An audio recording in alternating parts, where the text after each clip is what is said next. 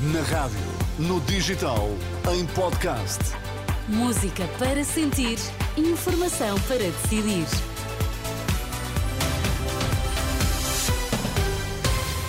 Manhã de 1 de janeiro de 2024 e vamos já saber com o Sérgio Costa. Bom dia. Bom dia. Quais são os destaques desta edição das nove? Atenções centradas no Japão, onde alerta de tsunami após sismo de grande intensidade. Esta manhã recordamos os aumentos previstos com o novo ano. Alerta de tsunami na costa ocidental do Japão. As autoridades estão a pedir à população que se dirija para locais elevados.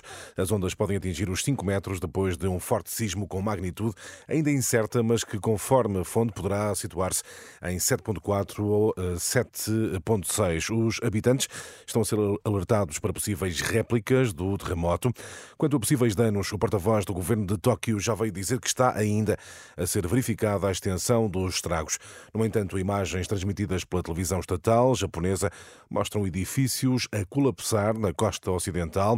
Mais de 36 famílias estarão, nesta altura, sem eletricidade. O executivo japonês revela ainda que não foram detectadas irregularidades no funcionamento das centrais nucleares situadas ao longo do mar do uh, Japão.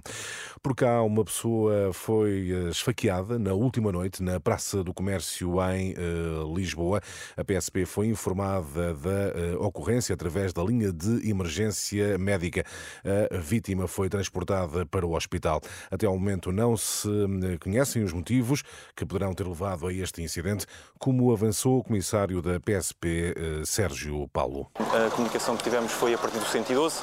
Uh, conseguimos perceber que a ambulância se deslocou ao local e transportou o cidadão. Até ao momento não temos mais nenhuma informação. Estamos a fazer diligência nesse sentido, uh, por isso estamos uh, a par da situação. O comissário Sérgio Paulo, da PSP, eh, aqui em declarações recolhidas pela CNN, uma pessoa foi esfaqueada na última noite na Praça do Comércio, palco das celebrações de passagem de ano em eh, Lisboa. 105 condutores alcoolizados e 42 sem habilitação legal para conduzir foram detidos entre sexta e sábado no âmbito da Operação Natal e Ano Novo da GNR.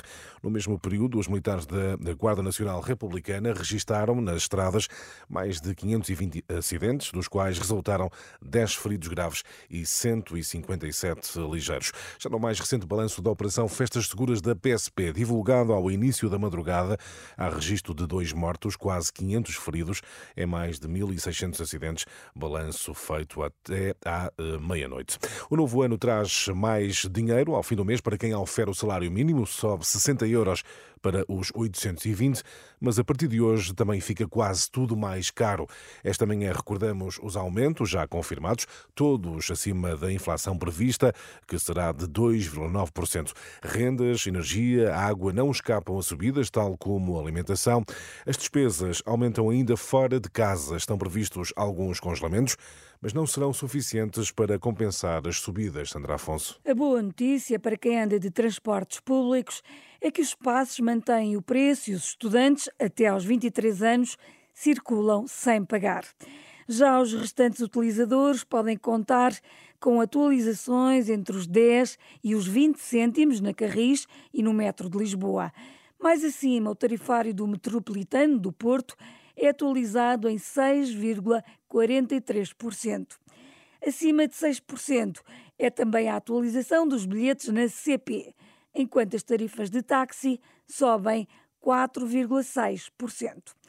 Quem anda de carro pode contar com aumento médio de mais de 2% nas portagens. Já nas duas pontes sobre o Tejo, as portagens aumentam 3,6%. A jornalista Sandra Afonso, no que diz respeito a portagens, exceção feita às antigas scutas do interior e também do Algarve, onde o preço vai eh, baixar. Neste Dia Mundial da Paz, a Comissão Nacional Justiça e Paz lembra os graves riscos associados a sistemas de inteligência artificial. Numa nota sobre a mensagem do Papa para este dia, justamente com o título Inteligência Artificial e Paz, o organismo católico une-se ao apelo de Francisco para que os progressos progressos neste domínio sirvam para o bem, para a causa da fraternidade e da paz. O juiz Pedro Vaz Pato recorda que cabe ao ser humano definir os fins e os meios numa perspectiva ética. A inteligência artificial pode ser utilizada para o bem ou para o mal. O cuidado que deve haver em relação à utilização da inteligência artificial tem a ver com isso, para não deixar que sejam omitidos estes eh, objetivos humanos, que é definir os fins e os meios numa perspectiva ética. Pedro Vaz Pato, presidente da Comissão Nacional Justiça eh, e Paz, une-se assim ao apelo do Papa Francisco neste Dia Mundial eh, da Paz. A fechar, a indicação de que a Rainha da Dinamarca anuncia que vai abdicar do trono ao fim de 52 anos de reinado. Margarida II justifica a decisão com questões de saúde e recorda uma intervenção cirúrgica recente para indicar ter chegado o momento certo para passar o trono ao seu filho mais velho, o príncipe eh, Frederico. Ponto final na edição das nove. Regressamos às dez. Atualização permanente de notícias em rr.pt. Bom dia, bom ano.